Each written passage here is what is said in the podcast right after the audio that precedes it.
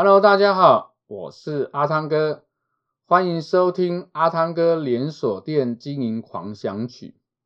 我们今天要跟大家分享的主题是关于采购在做年度合约追踪的这样的一个主题。那我想采购在跟供应商签订啊商品合约的时候呢，通常会有两种模式，一种模式是我签一个以一年为期，然后呢我要进多少金额的这样的一个啊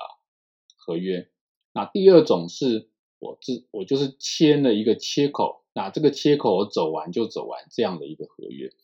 那不管你今天是签怎样的一个形式合约，我们都希望能够啊尽快走完这样的一个合约金额。所以呢啊，我比较建议哦，采购在签订完这样的一个合约之后呢，最好能够在每一个月跟每一季都进行啊相关这些采购合约金额的一个追踪。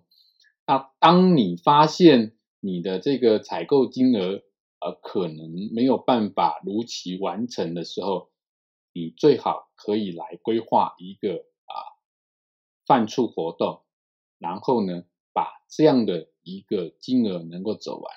啊，这是啊整个采购合约在追踪的一个很重要的一个啊方式哦。啊，这是今天跟大家分享的内容。我是阿汤哥，我们下一个主题见，拜拜。